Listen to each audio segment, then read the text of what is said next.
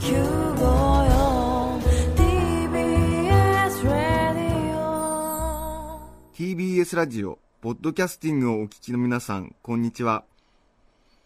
安住紳一郎の日曜天国、アシスタントディレクターの中山一輝です。日天のポッドキャスティング、今日は164回目です。日曜朝10時からの本放送と合わせて、ぜひお楽しみください。それでは、9月19日放送分、安住紳一郎の日曜天国。今週は11時台のメッセージコーナーをお送りします。まずは、11時35分から45分までの放送をお聞きください。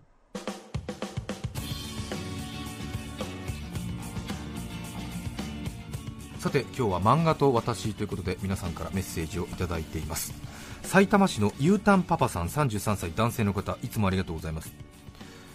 漫画と私以前某大手コンビニでお会計の列に並んでいた時私の前に並んでいた男性が店内調理の唐揚げを注文しました。はい。すいません刈り上げくん一つくださいと臆することなく注文しました。唐揚げくんだろ私は笑いをこらえるのに必死でしたが前を見るとアルバイトと思われる男性店員はもっと必死にこらえていました。それ以降刈り上げくんを目にするとこの時の店員さんの笑いをこらえている顔を思い出します。ね唐揚げくん。ね。ありますね。えー刈り上げくん一つください。通じますけどね。通じますね、えー刈り上げくんね。いいですよね。おとぼけ課長とかですか、えー、コボちゃんとかですよね。あーそっかそっ4かコマ漫画面白いですよね、はいえー桶川市セクシードヤ顔さん41歳女性の方。面白い。素晴らしいですね、はい。41歳でこのアイディア。羨ましいですね。桶川市セクシードヤ顔さん。子供の頃漫画とアニメの区別がつきませんでした。テレビアニメが漫画だと思っていました。高校生頃にどうやら漫画とアニメは別物らしいという空気は感じていましたが、よくわからずうんうんと知ったかぶりしていました。そしてうん10年後今の解釈が果たして合っているのか分かりませんが漫画は紙。アニメは漫画の動く版。これで合ってますかね？あ最近は漫画ネットでも読めるしこの解釈じゃダメですかね？というあ私もはっきりさせたいです。ちょっと怪しい、まあアニメも多分漫画の種類に入るんでしょうね。そうですよね。えー漫画の多分カテゴリーの方が多分大きいんですよねきっそうとねアニメに入る、えー漫画に入るんだな。漫画に入るんですね、はい。でその中でこうあの、動く。はい、絵を何枚もこう続けて見せることによってはい。動いてるように見えるのが多分アニメーションなんじゃないのかそなっかそっか。違うのかな？はい、そうですね。わからないいですけれども、ええ。いいんですよ漫画で。だから。そうですね。はい。ええ。大和小兼ねうんうんうん、はい。と思いますよね、はい。ええ。北区公安中ですさん29歳女性の方漫画と私についてです。私には2歳上の兄がいるのですが、はい。今でこそ普通に話ができますが学生時代はとてもとても仲が悪く物の貸し借りなんてとんでもなく 貸してといえば嫌だと即答されるような関係でした。そんな状態でしたのでいない時を見計らってはこっそり隠れて兄の漫画を読んでいました、兄の場合勇者の冒険者やバスケ漫画またはグロテスクな内容なものが多くあまり男女の恋愛がメインな漫画というものはありませんでした、むしろ私が読んでいた小コミの方が進んでいる内容で母にすら読んでいることを知られるのが少し恥ずかしかった記憶があります。少女コミックのことですか？小コミってね。そうですかええ。ところが兄も高校生くらいになると何やら女子にはちょっと抵抗があるような漫画も本棚に並ぶようになりましたそこは可愛いもので表に並んでいる漫画は相変わらず勇者なのですが2列縦になっており隠してあるんですね。でも兄のいない部屋を漁っている妹は知っているのですよ。ああとうとう兄もそっち系に手を出したのかと少女漫画との違いに興味深く拝読。なぜこんなにも胸が巨大なのか。腰は細いしバランス悪すぎだろとツッコミを入れつつもついつい読んでしまう漫画の不思議さ。兄が生身の彼女を自宅に連れてきた時は心底安堵しました両親には受けの良くない彼女でしたがね。いいですね。妹さんですね。妹さんですね、え。ー冷静にお兄さんのね漫画の趣味が変化していってるのを見ているという。縦に2列並べてあるなお兄ちゃんという。随分胸の巨大な漫画を奥の方に入れていますねお兄ちゃんという。所沢市為助さん50歳女性の方明日のジョーや巨人の星の連載をリアルタイムで読んでいた世代です。忘れもしない明日のジョーの1回目。まだ字を覚えたてだった私はタイトルを「あたしのジョー」と勘違いし 矢吹ジョーが涙橋でドヤ街の子供たちや丹下断平と出会うのですが少女幸が主人公でこれからジョーとの恋物語が始まるんだろうなと漠然と思っていました。ね全然違いますよね。明日のジョーとあたしのジョー。すごいですよね。ね いいですね。いいですね。読みたい私のジョー私のジョーいいですよね。少女幸が主人公ジョーとどういう恋物語がそっから始まる。そっから始まるっていう。埼玉市のハリケーンビーナスさん32歳男性の方。私は45歳くらいの頃兄が読み飽きた漫画でよく遊んでいました。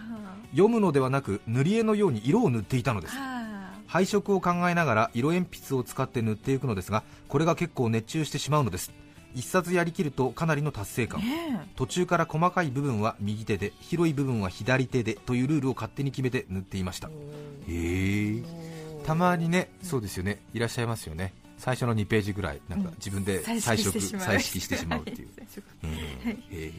広島県尾道市前向きさんポッドキャスト組女性の方です。ありがとありがうございます。とうございます。漫画と私漫画家をして8年目になりますが漫画家ですね。漫画家デビューして3年くらいまで漫画の「万」の漢字をずっと間違えたまま書いていました。私オリジナルの「万」の字は山水を書いてはい「ひ」ひ「四」四「また」の「四」と「また」の間に存在しないはずの「和」冠が入っているのです。あ気持ちわかりますね「ひ」「四」の「和」の「また」にしちゃった和いらないですもんね。ね面白い。でもなんかしっくりくるような。うん、これ書かれてもちょっとパッと見わかんないかもしれないですね。単行本の字も間違っているし小学校中学校の卒業文集の将来の夢の欄の字も全部間違っているので夢を実現したよと自慢することが恥ずかしくてできません。すごいですねね恥ずかしいね。漫画家8年目きっと多分ねはい。優秀な方なんでしょう多分。名前はねわからないですけども、えプロの漫画家でね。え漫画家デビューして3年目くらいまで漫画の「万」の漢字を間違えたまま書いていたという。すごいね。素敵です。単行本の字が間違ってるっていう坂戸市愛犬ハッチのおじさん52歳男性の方ありがとうございます。ありがとうございます。私は35年ほど前の中学生の頃少年サンデーで読んだ「俺と秋茜」という読み切り漫画の主人公秋山茜という女性教師に恋をしてしまいました。はい。夏の1学期島の学校へ臨時教師として赴任してきた若くて元気いっぱいの美人教師、はい島の学校なのに泳ぎが下手くそな生徒がプールで溺れてしまうという事故の責任を取らされ島を去っていく茜先生。その後ずっと茜先生は私の心に憧れの女性として住み着いていました。それから約15年後私は普通に生きている女性と結婚し女の子が生まれました。秋に生まれたこの子を私は茜と名付けました。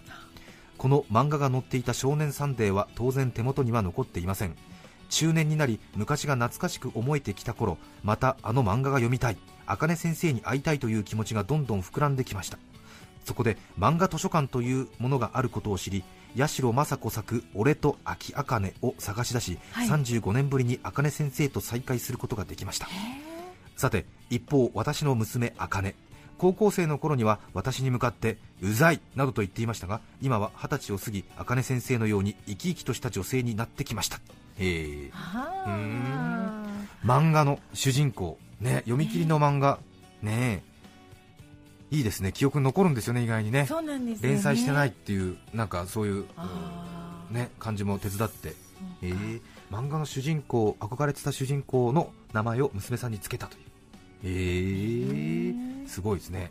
わかめちゃん。ね。ええ。つけちゃったり見するとね私の友達もマキシ君っていう名前にえした。ええ友人が。えそれは？やっぱ漫画の主人公だったみたい漫画の主主人公、はい。マキシ君。マキシえー、何の漫画だったんだろう？うーんとバスケットとか言ってたかな。バスケット、はい、へえすごい佐野市のバナジューさん女性の方ありがとうございます。ありがとうございます。漫画と私。小学校高学年の時女の子はよく漫画を描きました。その中でも漫画の上手な子に自分の似顔絵漫画を描いてもらうのが流行った時期があり 私もお願いしたのです他の友達は可愛かったりお茶目だったり面白おかしくだったりと書いてもらえたのに、はい。私は特徴がないから描きづらいという理由で書いてもらえませんでした。切ない。世田谷区世田谷24341歳男性の方からのリクエスト。サザンオールスターズで忘れられたビッグウェーブ。どうぞ。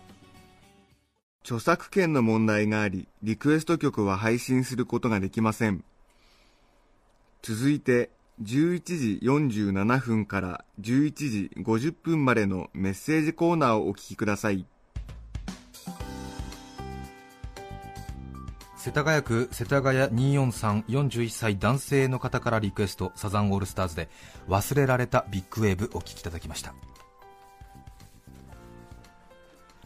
さて漫画と私ということでちょっと危険なメッセージをお読みいたします。ちょっとお昼前なのでね、はい。これアウトだと思うんですね。えー？はい。はい。ちょっとお叱りいただくと思いますけれどもご紹介しますよ。埼玉市のコロッケうどんさん45歳女性の方。45歳女性の方。ここを念頭に置いてくださいね、え今から35年ほど前私が小学校低学年の頃の話です。私には4つ上の兄がいて毎週少年ジャンプを買っていました。人気ありましたよね満足に字も読めないのに私はその中のトイレット博士を大変楽しみにしていました。えトイレット博士はその名の通りお下劣な親になった今考えると眉を潜めたくなる内容だったのですがある号でお尻の穴にマヨネーズのプラスチックの口金をはめ見事に星型のあれをひねり出すというシーンがありました。まだ幼かった私はどうしてもそれが魅力的に思え親が留守の時マヨネーズの口金を持ち出しお尻に無理やり入れてみました。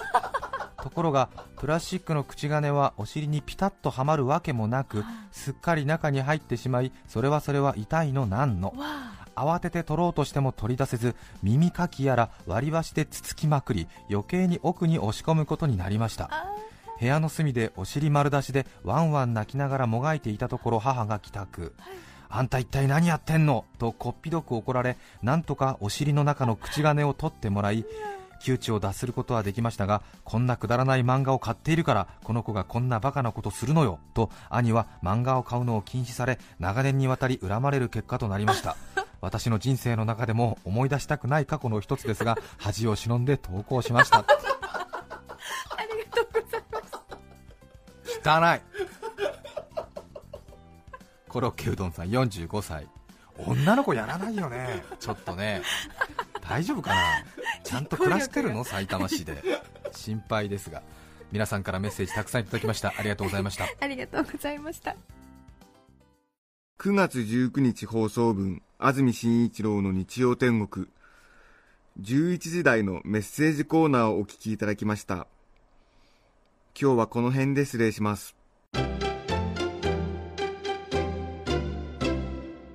安住紳一郎のポッドキャスト天国明日9月20日は敬老の日。おじいちゃんおばあちゃんに感謝の気持ちを伝えましょう。お聞きの放送は孫連れて明日は実家に敬老よ。TBS ラジオ954